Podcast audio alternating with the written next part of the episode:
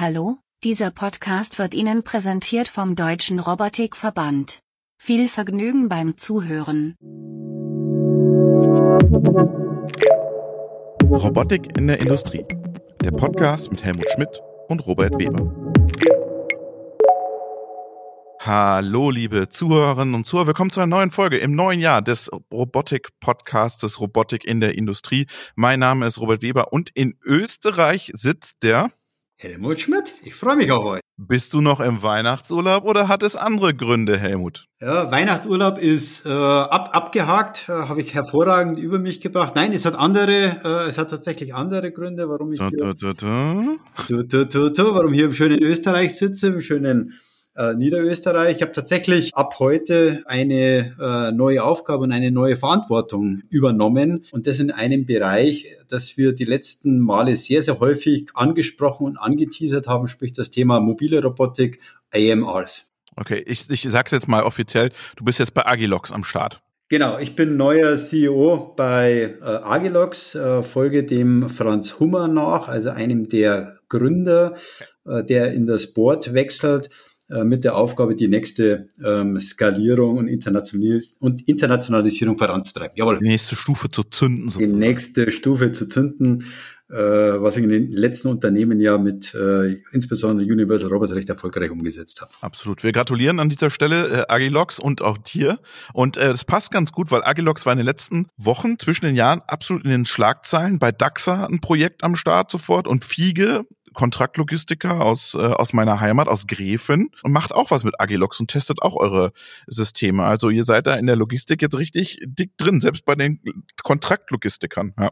Die Ja, suchen ja immer günstige, schnell skalierbare Lösungen, weil da ja die Margen auch nicht mehr so dick sind. Genau, also günstig würde ich sagen, ist die Lösung nicht. Es ist, ist markt, marktkonform, aber man hat eine äh, ähnliche äh, Logik, ähnlich wie es Universal Robots geschafft hat, unter dem Thema Plug and Play oder bei Agilox jetzt Plug and Produce, wirklich Usability, Bedienungsfreundlichkeit, äh, auch die Themen, was wir mit Marco Bügelmeier im, im, im Podcast bereden, das sind die Key-Themen und das, das, das zieht bei, äh, das zieht bei Agilox. Äh, Und Sie selber, wir haben ja auch einen Podcast mit Ihnen gemacht, Sie sind eher ein, ein, ein Softwareunternehmen und kein Hardware.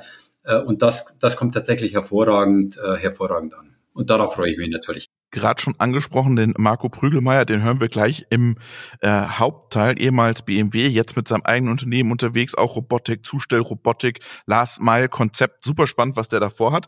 Aber lass uns kurz, wir haben jetzt schon ein bisschen aktuellen Teil angefangen, was hast du noch im aktuellen Teil? Äh, Ich habe ein Thema, das in- insbesondere gerade durch die Presse letzte Woche oder diese Woche äh, durch die Presse gegangen ist, ähm, geht ein bisschen in eine ähnliche Richtung, äh, heißt im Prinzip Blue Ocean Robotics. Äh, Die machen ja auch mobile Roboter, sitzen im schönen Dänemark, sprich Odense, haben sich aber dem Thema äh, Service Robotik verschrieben, UV, gerade jetzt für Corona. Äh, Warum sage ich das? Weil die haben gerade für 45 Millionen äh, Euro über AP Möller ähm, eine Investition gefahren. Das ist sind die die Reederei. Reederei, genau. Das ist die Reederei, äh, die vor vielen, vielen Jahren, als die Räder, äh, Reedereikrise in Dänemark waren, die sitzen in der Region, ganz stark auf das Thema Robotik gesetzt haben und die sind eigentlich einer der ersten Treiber, warum es Odense unter anderem äh, dorthin geschafft haben. Und genau, und die sind jetzt, äh, AP Möller, äh, sind bei Blue Ocean Robotics ein eingestiegen. Finde ich eine coole, äh, finde ich eine coole Geschichte. Das sieht man, äh, auch wenn wir immer über Cluster reden, äh, dort ist wirklich eines, die PS auf die Straße bringen mit ganz vielen tollen, innovativen Themen äh, und mit Sicherheit jetzt durch die Pandemie äh, bevorteilt. Also das ist, das hat, das habe ich äh, eine ganz tolle, eine ganz tolle äh, Thematik, äh, wie ich, wie ich, wie ich finde. Äh, bisschen in die Zukunft gesehen habe ich eine Information gelesen über äh, die TUM in München, Mhm. äh, die gerade ein Projekt äh, Sea Clear start, äh, starten. Äh, und die wollen im Prinzip das Thema angehen, dass wir ja, würde man sagen, zwischen, laut Presse zwischen 26 und 66 Millionen Tonnen Plastikmüll äh, und nicht an der Oberfläche, sondern tatsächlich am Meeresboden rumliegen. Äh, Und die haben im Prinzip sogenannte Tauchroboter, das sind dabei in einem beförderten Projekt einen Tauchroboter oder vier Tauch, einen Tauchroboter mit vier Roboterarmen zu entwickeln der tatsächlich nicht in der Oberfläche, gibt es ja einige, die das an der Oberfläche abfischen, sondern es wirklich abtauchen, scannen, auch Fische vom Pflanzen und insbesondere Plastikmüll äh, unterscheiden, den greifen, nach oben fahren und tatsächlich über äh, Bereinigungen angehen. Äh, und das denke ich im Sinne unserer Umwelt. Also wenn wir etwas cleverer wären, würden wir weniger Mist äh, wegschmeißen. Äh, aber das ist einer derjenigen, die es habt. Mit Drohnen auf der einen Seite übers, übers Meer, um das zu lokalisieren. Und dann gibt's die, die, Tauch, die Tauchroboter. Wahnsinn. Also finde ich ein ganz ein tolles, ganz ein tolles Projekt. Und vielleicht ein, auch wenn ich nicht unbedingt politisch, politisch werden möchte, deswegen ich halte mich ein bisschen zurück. Aber unser, Uh, unser Herr uh, Bundesarbeitsminister, ging ja gestern oder vorgestern, Hubertus Heil, uh, hat sich ja ganz groß auf die Fahne geschrieben mit dem Thema Weiterbildung, Weiterentwicklung. Alles schön und recht. Ich vermisse das Thema Automatisierung und Robotik. Und das ist ja ein Enabler per se. und da muss man mal schauen, wie wir das vielleicht dort besser noch positionieren können. Gut, ja, Fachkräfte sind in aller Munde, aber das fehlt mir ein bisschen bei dem Ansatzpunkt, muss ich sagen. Ich habe auch noch was äh, Politisierendes. Ja, oh, ja, okay. noch, ja, die gute alte äh, Robotersteuer kommt wieder raus. Ich ne? habe es gelesen. Hast ah, gelesen? Ich habe ja? Ich gelesen. Ja. Ah, das darf ja wohl nicht wahr sein und das von der CDU. Ja. Ähm, ja. Ich habe den jetzt mal zu uns im Podcast eingeladen, Helmut. Ja, oh ja. Der soll uns mal erzählen, wie er das machen will. Ja, dann liebe Zuhörer, meldet, meldet euch, dann machen wir Q&A. Nein, das geht ja gar nicht. Ähm, wir haben früher mit, mit dem VDMA auch vorangetrieben, dass das Thema Robotersteuer in Europa abgeschmettert wird, war eine ganz eine enge, eine, eine ganz eine enge Kiste. Äh, aber wenn sowas kommt, das ist ja, das ist ja unsinnige Art und Weise. Aber ja, ist schlimm, aber das wäre eine gute Geschichte, ja. Ja, ja. So, Heiße dann, Stuhl. Heißer Stuhl, genau, heißer Stuhl. Ja. Und dann habe ich noch was, äh, wir können noch was ankündigen. Nicht nur äh, du hast einen neuen Job, sondern auch ein Kollege aus China hat einen neuen Job, nämlich der Steven Gao. Der ist jetzt bei uns äh, im Podcast und der kommt äh, übernächste Woche das erste Mal in den Podcast. Hat früher für Lenze in China gearbeitet. Mir und UA hatte auch Erfahrung, da hat er was gemacht. Ähm, und wir testen das jetzt mit dem Steven Gao und machen so einen kleinen China Calling und der berichtet uns dann alle zwei Wochen während der regulären Folgen immer, was gerade so in China abgeht. Wir werfen immer ein Thema über den Zaun und der Steven, der hatte auch so eine WeChat-Gruppe, das ist ja das Kommunikationstool in China und äh, der macht das in China auch und versorgt seine ganzen Leute über WeChat mit Informationen aus dem chinesischen Markt, was gerade in China los ist. Ich glaube, dass das ein ganz spannender Partner sein kann. Ja, absolut. Also ich freue mich persönlich drauf, aber ich denke insbesondere unsere Zuhörer, dass wir tatsächlich außerhalb Europa, insbesondere in China, wo ja ganz viel passiert, äh, wenn wir da ein paar Neuigkeiten ab, abgreifen und unsere Zuhörer und Anwender was abgreifen, ich glaube, das könnte hochspannend und hochinteressant sein. Ich freue mich schon drauf. Genau, und das Stichwort China, da habe ich nämlich auch noch einen kleinen Lesetipp, äh, packe ich in die Shownotes. Und zwar geht's um da um den Fünfjahresplan für Robotik, der jetzt wieder was Neues aufgelegt wurde. Ähm, ganz spannend nachzulesen. Vielleicht ist das auch die erste Folge mit dem Steven, dass der uns ein bisschen eingibt, äh, Einblick gibt in diesen neuen Fünfjahresplan, den es da gibt. Genau, eine coole, coole Sache, weil du sagst Lesetipp. Ja. Wir haben ja nachher den Marco Prügelneier in, im, im Call. Ähm, auch er ist unter anderem nicht nur langjähriger BMW-Mitarbeiter und äh, Start-up-Gründer, er ist auch Buchautor. Auch er hat, wir gehen nur am Rande, deswegen auch hier als Keynote äh, ein Buch veröffentlicht unter dem Thema Zehn Thesen, Innovationen in der Logistik äh, ist abzurufen. Also ist ein sehr spannendes Thema. Auch das können wir in die Shownotes nochmal mit dem Link ähm, reinhängen. Äh, Logistik goes High Tech. Äh, Marco Brügelmeier, den man da hat im Gespräch sowieso gleich hören. Sehr schön. Und damit gehen wir in den Hauptteil. Du kannst wieder auf die Skifahr auf die Skipiste gehen oder liegt bei euch Schnee noch da in Niederösterreich? Äh, nee, wir haben keinen, wir haben keinen äh, Schnee in den, in den, Niederung, in den Niederungen. Äh, und jetzt ist sowieso erst einmal Arbeiten äh, angesagt. Aber, arbeiten, arbeiten angesagt, Gas geben, äh, einarbeiten. Äh, und äh, da freue ich mich natürlich. Sehr schön, Helmut. Wir drücken dir die Daumen, wünschen dir alles Gute. Und jetzt gehen wir in den Hauptteil. Und uns in München zugeschaltet ist jetzt der Marco Prügelmeier. Hallo Marco. Ja, hallo zusammen. Was machst du, Marco? Du warst früher bei BMW und was machst du jetzt mit Robotik? Ja, ich äh, war lange Zeit bei BMW. Ähm, ich würde sagen, ich, dass ich so drei Steckenpferde oder drei Expertisen habe. Das eine ist Logistik, also alles, was mit Logistik zu tun hat. Das zweite ist alles, was mit Lean oder Lean Production zu tun hat. Ein Lean Freak. Ähm, genau, genau, weil ich glaube, äh, Lean ist sozusagen immer die Grundlage in der Produktion und in der Logistik. Und das dritte ist äh, Innovationen. Und äh, da durfte ich die, die letzten sechs Jahre bei BMW ein Innovation Lab in der Logistik aufbauen und ein internes Startup namens Idealworks, das auch auf dem Markt ist heute. Das kennen wir, genau. Mit äh, AMRs. Und ähm, danach äh, habe ich ähm, ein eigenes Robotics-Startup gestartet und das nennt sich Neues Technologies. Und äh, da geht's ganz um äh, ein neues Lagersystem für den urbanen Bereich. Okay. Und, und ist der BMW auch noch? Hängen die da noch mit drin oder machst du das jetzt ganz alleine? Nee, das ist ganz alleine, ganz unabhängig sozusagen, aber natürlich mit vielen anderen Leuten und mit einem Co-Founder. Okay. Da kurze Frage äh, von meiner von meiner Seite, Marco. Gerade wenn man in in München wohnt, äh, ist ja äh, BMW eines der Vorzeigeunternehmen ähm, schlechthin. schmeißen auch schöne Bonis und Tantiemen je nach Geschäftsjahr raus und teuer ist, glaube ich, wieder hervorragendes gewesen. Was was veranlasst dann einen äh, gestandenen Vollprofi in so einem tollen Unternehmen trotzdem den Schritt zu gehen, äh, jetzt baue ich mein eigenes Unternehmen mit auf? Das ist sicher für uns, aber auch für viele Zuhörer interessant, kann vielleicht auch die eine oder andere Motivation und Mutmachen sein für die Gründer- und Startup-Szene. ja. ja, das ist eine sehr gute Frage. Also ich muss äh, vorneweg sagen, mir hat's immer sehr, sehr gut gefallen äh, bei BMW. Ich war 22 Jahre in Summe bei Fährst BMW. du auch noch BMW? Äh, nein, ich fahre jetzt kein BMW mehr. Okay. Tatsächlich. Ähm, aber ähm, ich habe da sehr, sehr viel gelernt, habe äh, ähm, viel, ja, eine sehr schöne Zeit dort verbracht.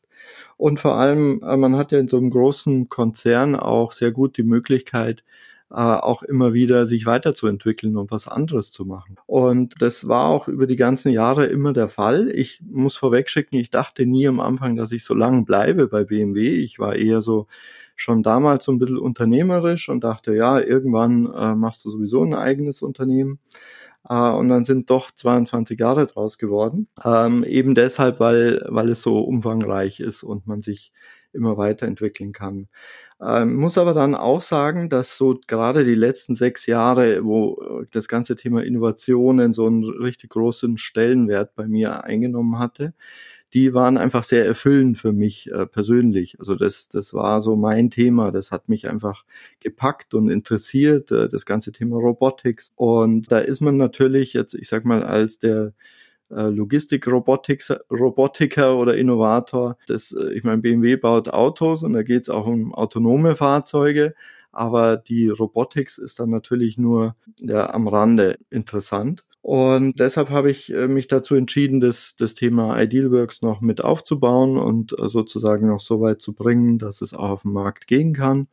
Und dann aber mein eigenes, völlig unabhängiges Unternehmen zu machen, um auch die Themen realisieren zu können, die einfach in so Schranken eines Großkonzerns nicht möglich sind. Jetzt lass uns mal über dein neues Unternehmen sprechen. Was machst denn du jetzt mit Robotics bei euch? Genau, wir entwickeln gerade ein kleines roboter roboterisiertes Lagersystem, ähm, das ein bisschen eine andere Richtung einschlägt, nämlich nicht kommend von den großen Lagerhallen, also ähm, zehn Meter hoch außerhalb der Stadt und ähm, ja Fläche im, im Prinzip äh, vorhanden, sondern wir gehen einen Weg, wir nutzen kleine Roboter, um ein Lagersystem aufzubauen, das genau für den urbanen Use Case gedacht ist. Das heißt für den Laden unten an der Ecke und äh, das entsprechend äh, relativ günstig sein wird und äh, trotzdem eben eine Ware zum Mann Funktionalität und vor allem gleichzeitig auch eine sehr dichte Lagerung, weil das zählt ja in der Stadt sind die Flächen natürlich noch viel teurer ähm, und da muss man eben sehen, dass man sehr dicht lagert. Und ähm, das Ganze eben wirklich von dieser Seite aus gedacht, äh, also nicht von ja die die Regalbediengeräte und die äh, Autostores und so weiter, die die ja eher aus der großen Logistikwelt kommen, ja, sondern wirklich gedacht aus der kleinen Logistikwelt, aus der urbanen Szene sozusagen. Und das heißt, du willst dann in die Retail, in die Supermarkets damit rein und dann so eine Abholstation oder was, was ist die Idee dahinter? Naja, der Trend, den wir jetzt auch in den Städten zumindest alle sehen, ist, dass natürlich alles viel noch mehr in Richtung äh, E-Commerce äh, und Bestellen geht. Äh, ja auch angeheizt jetzt über Corona natürlich. Und das Zweite, was man sieht, ist, dass die Zeiten immer kürzer werden zur Belieferung. Also der Anspruch äh, der Personen steigt, ja, die die Spitze, äh, sage ich mal, der, der Industrie nennt sich jetzt Q-Commerce, also für Quick, Quick Commerce, äh, mit Gorillas, Flink und Co., viele andere weitere. Genau. Naja, Picknick äh, ist, würde ich da schon wieder eher nicht. Die haben sich wieder anders entwickelt, gell? Weil die schon eher meines Wissens äh, ähm, so ein Routenkonzept okay. verfolgen, okay. also bündeln sozusagen und nicht jetzt sofort innerhalb von zehn Minuten liefern. Und äh, also diese diese zehn Minuten Lieferung und äh, sagen wir mal alles, was unter zwei Stunden ist, das bekommt man natürlich nur hin, wenn die Ware im Wesentlichen schon in der Stadt ist irgendwo. Ja, sonst geht es ja nicht. Kann nicht von außerhalb der Stadt äh, durch den ganzen Verkehr in die Stadt rein eine Belieferung äh, irgendwie in einer Stunde schaffen. Das ist äh, meistens nicht machbar.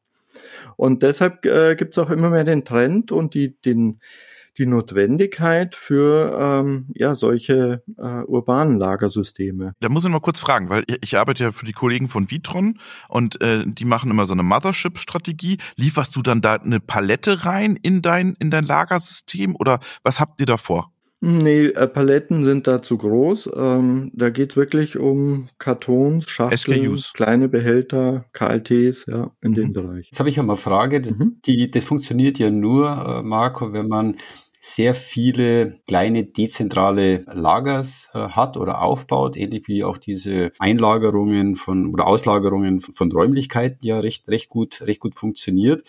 Äh, kann ich mir dann allerdings vorstellen, dass der der Rewe, der Aldi, der Lidl, der Flink alle uns zu ballern, für dich positiv, weil du lauter äh, kleine Lagersysteme hat, äh, oder greifen die auf ein auf ein ähnliches äh, zu, das dann dezentrale ähm, oder zentrale Lager in, in München sind, wo der Aldi, Lidl, Rewe, ähm, Flink und Gorilla zugreifen oder, oder fahre ich zukünftig durch die Stadt und ich sehe lauter so kleine Container, ähm, die mit Warehouse-Robotik sind und von dort die Last Mile geliefert wird. Wie siehst du das? Naja, da gibt's unterschiedliche Konzepte und äh, die muss man auch logistisch unterschiedlich betrachten. Also ich würde mal grob sagen, alles, was unter zwei Stunden ist, muss definitiv näher in die Stadt rein. Ja? Und es muss aber nicht heißen, dass ein Rewe sich jetzt sinnvollerweise mit irgendwie dezentral äh, ähm, da eine, eine Vorratshaltung hat. Der kann schon äh, ähm, sich aus dem zentralen Lager vor der Stadt eben beliefern lassen.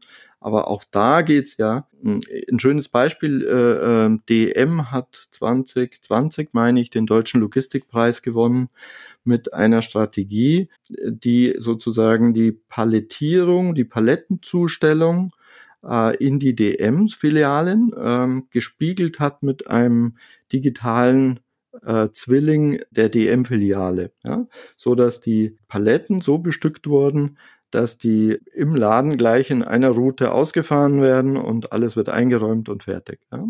Und das schon bei der Beladung im großen Logistikhub vor der Stadt berücksichtigt. Und sowas kann eine, eine hervorragende Strategie sein zur Belieferung von Läden und zur Wiederaufbestückung äh, der Läden. Aber zur Belieferung der Kunden in kurzer Frist brauche ich natürlich dezentrale Standorte in der Stadt. Und das kann bis hin gehen zu, ähm, ne, im Q-Commerce wird, bei vielen wird das Dark Store genannt. Ja? Das sind im Prinzip Läden, die aber eigentlich nicht mehr für den Verkehr oder für die Kunden geöffnet sind, sondern nur noch die ähm, Belieferungsfahrer beziehungsweise die Picker laufen dort drum und stellen die Warenkörbe für die Kunden zusammen. Und dann hat man genau das, nämlich ein, ein kleines dezentrales Lager in der Stadt. Und das wird sicherlich auch zunehmen.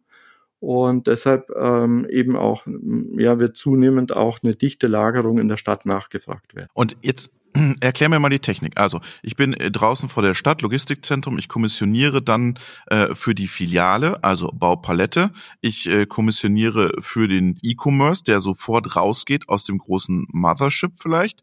Oder äh, und ich kommissioniere für die dezentrale Einheit. Dann kommt bei dir ein KLT oder SKUs oder was auch immer an in deinem in deiner in deiner Box. Und wie kommissionierst du jetzt mit der Robotik in dieser Box? Genau, die einzelnen kleinen Boxen werden eben eingelagert in dieses Lagersystem und äh, kommen dann äh, bedarfsgerecht eben wieder zum Picker rausgefahren, so dass der Picker entsprechend seinen Pick durchführen kann. Oder im zweiten Schritt, im nächsten Schritt natürlich, äh, da geht's weiter in die Robotics, ist ja das äh, Thema auch äh, interessant für eure Zuhörer. Geht's natürlich immer mehr in das Thema äh, Item Picking mit Robots. Ja. Und bietet ihr das Thema Item Picking schon bereits aus an, sprich, dass der komplette Prozess automatisiert ist? Äh, und man könnte sich ja dann theoretisch vorstellen, dass dann nach dem Item Picking das ja tatsächlich auf eine, äh, auf eine mobile Plattform oder auf eine, ein, ein, ein Gefährt, äh, das auf dem Gehsteig, auf dem Weg, Weg fährt und dann wirklich die Last Mile ausführt, und nicht einmal mehr der Fahrradfahrer von Flink oder Gorilla unterwegs ist, sondern es ist mein kleines autonomes Fahrzeug, eben genau das von deinem Zentrallager oder kleinen urbanen Lager zu mir ums Eck äh, tatsächlich liefert äh, und womöglich sogar noch Briefe und Pakete mitnimmt. Mhm. Ja, also wir fokussieren uns jetzt äh, zu 100 Prozent auf das Thema Lager und werden das im ersten äh, Beritt auch mal als, als manuelles Lager betreiben. Aber wir wollen da sehr schnell auch in das Thema Picking einsteigen, weil das ja der logische nächste Schritt ist. Ähm, das werden wir aber nicht selber machen. Da werden wir mit, ähm, mit anderen Firmen zusammenarbeiten, die sich auf das Thema Item Picking konzentrieren. Und wie du genau richtig sagst, Helmut, im dritten Schritt äh, wird es, äh, und das wird ja schon pilotiert jetzt in vielen Städten und vor allem in Campus-Anlagen, äh, Universitätscampuses und so in in USA ähm, mit Delivery Bots. Also das, das äh, ausfahren zum Kunden letztendlich mit einem Delivery Bot. Ähm, das wird sicherlich dann in Zukunft auch eine nächste Stufe sein. Und wir denken die auch schon vor sozusagen, dass das auch integrierbar ist nachher. Ähm, aber äh, ich würde mal sagen, alles Schritt für Schritt. Und was hast du jetzt für eine Technik in der, in der Box verbaut? Habt ihr da euch was zugekauft oder ist das euer äh, USP, äh, die Fördertechnik oder die Bereitstellung, die Regalbereitstellung, die, äh, die KLT-Bereitstellung? Was, was hängt da an Technik drin? Hm, ja, das ist unsere äh, USP. Da kann ich jetzt auch noch nur bedingt was dazu sagen. Da werden wir erst nächstes Jahr dann auf den Markt kommen. Aber im Prinzip geht's ähm, um kleine Roboter, die sozusagen die Aufgaben erfüllen, auch äh, bei uns im Lager. Und genau, mehr, mehr möchte ich da ehrlich gesagt noch nicht preisgeben. Und du hast dann eine API zum WMS vor der Stadt? Ja, richtig. Wir haben äh, die, die Roboter sind angeknüpft an die Cloud. Und äh, da gibt's eine API, an die man äh, natürlich jedes, äh, jegliches äh, Warehouse-Management-System oder sonstiges äh, anschließen kann. Und ähm, genau, das läuft dann zentral über die Cloud. Helmut, ich, ich sehe schon den Helmut Prieschenk von Vitron vor mir, der sagt, boah, jetzt müssen wir, machen wir Paletten, jetzt machen wir dann äh, E-Commerce, dann machen wir Click and Collect und jetzt will der Prügelmeier auch noch, äh, dass wir ihm äh, KLTs kommissionieren im Logistikzentrum. Die werden äh, nicht so viel Spaß haben an deiner Lösung, Marco. Ja, weiß ich nicht. Vielleicht bietet es ja auch Vorteile. Ich ja. meine, es kommt ja darauf an. Es ist ja nicht ich, dass ich das für fordere. Ja klar, sondern, sondern der, der Edeka fordert. Ja, genau. genau. Dann noch ein Channel sozusagen. Zu den drei bestehenden Channel noch ein Channel dazu zu bauen. Ja, aber das ist auch das, was man ja in anderen Ländern sieht. Ähm, da ist es ja teilweise schon viel weiter. In Asien gibt's ja gar nicht nur diesen einen E-Commerce oder äh, Channel, da gibt's ja auch Q-Commerce und Superfast und Bestellen und sofort bekommen und so weiter. Und was man auch sieht, ist, ähm, dass vielleicht, vielleicht wird's nicht die, die zehn Minuten bleiben, ja, die sind ähm, vielleicht jetzt auch als Entry Point ganz äh, interessant für diese Firmen.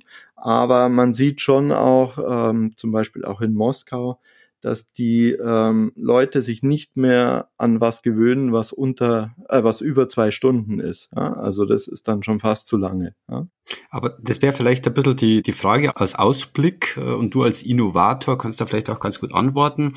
Ich bin ein bisschen, ich bin ein bisschen auf der einen Seite nervös, auf der anderen Seite natürlich begeistert. Nervös, auf Helmut? Dem, ja, ja, ähm, da, da, dahin, dahingehend, es gibt ja so viele tolle, tolle Startups, so viele tolle Ideen aber viele arbeiten an, an ähnlichen Themen und die Frage ist, wie entwickelt sich das wird? Also, also fast jede, jedes, jede, jede Sendung gibt was, gibt's einen neuen äh, AMR-Hersteller, äh, es gibt eine neue Logistik-Software. Also das ganze Thema äh, Logistik boomt und hype durch, durch, durch E-Commerce. Die Frage ist, ist immer wirklich der Kunde hinterher der Customer-Centric Point? Ich tue es wegen dir, lieber Kunde, weil du das willst.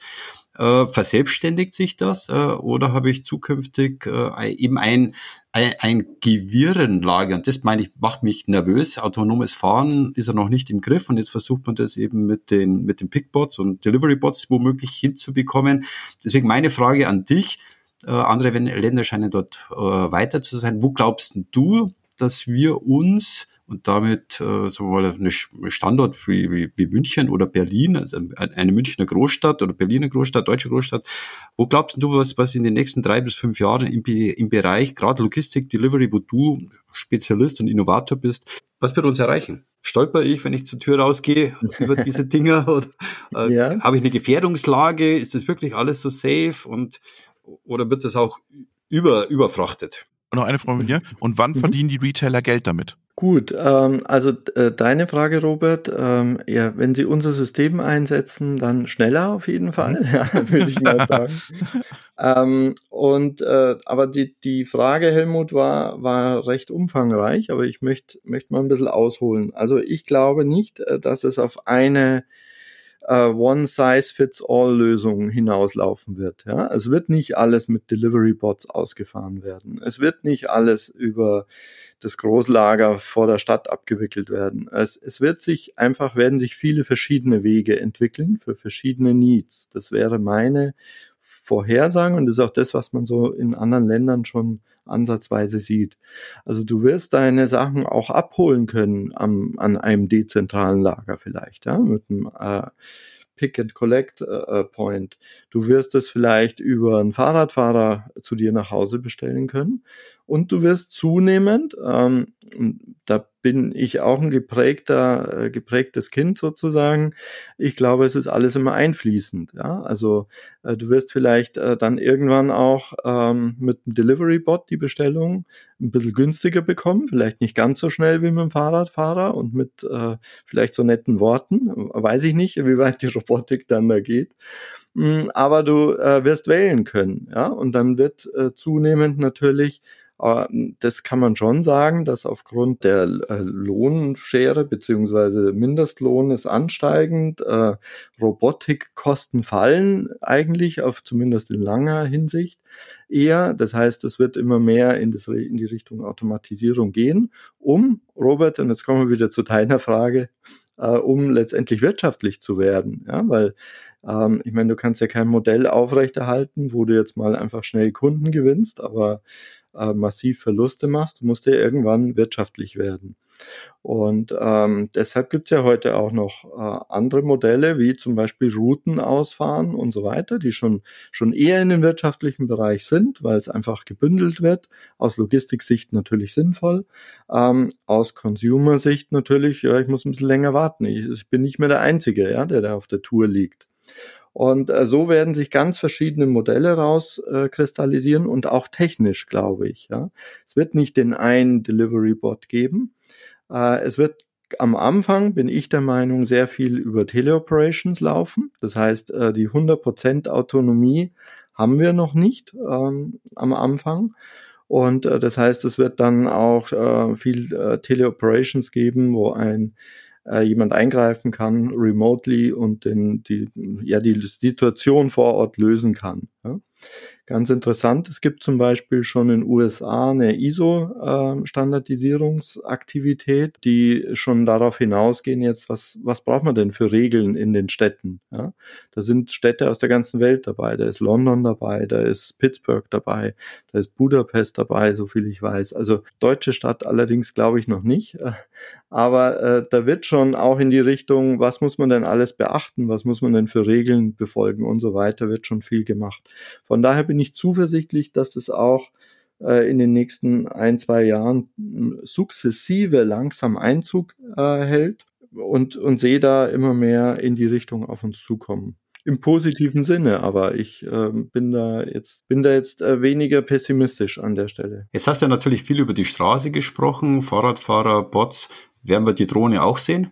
Die Luft? Da muss ich sagen, bin ich skeptisch. Also ähm, ich habe äh, mich lange auch mit Drohnen beschäftigt. Bei der Drohne hast du halt noch die, äh, die dritte Dimension sozusagen und damit auch immer ein erhöhtes Sicherheitsrisiko. Ja? Also nochmal erhöht zum Delivery Bot. Ja? Bei Delivery Bot, ich meine, äh, AMRs hat man ja in der Fabrik schon gut im Griff. Es kommen auch autonome Autos, ja, äh, hat man jetzt gelesen. Daimler hat die Freigabe bekommen äh, für autonomes Fahren bis 60 km/h, glaube ich. Äh, also das wird, wird kommen jetzt und da bewegen wir uns aber nur in zwei Dimensionen, ja. Und ich glaube auch nicht, dass die dritte Dimension ehrlich gesagt am Anfang so viel bringt, weil ähm, man sollte doch die Wege nutzen, die man hat. Und das wird am Anfang auch nicht der Engpass sein, glaube ich. Und von daher Drohne nur in meiner Sicht äh, nur zum Thema dort, wo es besonders schnell im besonders umwegsamen Gelände Bluttransporte oder, oder Medikamententransporte oder sowas, da kann ich mir das vorstellen. Aber für eine normale Belieferung, äh, für irgendwelche Pakete oder so, kann ich mir das in absehbarer Zeit zumindest nicht vorstellen. Ich will jetzt äh, uns nochmal zurück auf den Boden holen. Ich will nochmal über dein Lager sprechen. Ist es Dry Goods, Fresh Goods, Frozen oder sagst du, äh, wir können alles? Äh, nacheinander alles, ja. Ziel ist schon, dass wir auch mh, hm, die Kältetechnik äh, mit drin haben. Und ähm, weil es auch einfach ein Thema ist, das äh, oft benötigt wird. Und deshalb wollen wir das auch mit anbieten. Mhm. Und siehst du das Lager, du könntest es ja auch hinten bei Edeka, äh, wo die ihr Lager haben, mit reinsetzen. Oder siehst du es wirklich unabhängig von den Stores? Mm, ah, nee, da, das ist ein guter Punkt, äh, den du ansprichst, Robert, weil äh, wir sind jetzt sehr stark auf dieses Thema Q-Commerce. Da kommen auch jetzt unsere ersten äh, Kunden her. Aber ähm, das ist nicht nur auf diesen Bereich ausgelegt. Also man kann das Ganze genauso auch in, in, in der Industrie nutzen. Ja? Ähm, auch da habe ich festgestellt, hat man oft Lagerflächen, die einfach nicht hoch genug sind, nicht, also rein die Unterbühnen zum Beispiel, ja, wo ich einfach nur irgendwie drei Meter Höhe habe. Äh, da gibt's einfach keine Konzepte, die da heute richtig gut funktionieren. Und auch für sowas wäre das anwendbar. Ähm, oder auch für beispielsweise Pakete oder auch in der Medizintechnik. Im Krankenhaus wird zum Beispiel auch viel gelagert und man hat wenig Fläche und will wenig Fläche fürs Lagern hergeben, logischerweise. Und auch für solche Themen wäre es geeignet. Genau, und, und auch in den Shop mit rein. Also ich könnte mir vorstellen, unser Rewe um die Ecke, der hat hinten noch einen, einen Lagerbereich, da könnte ich auch so eine Box von euch reinstellen.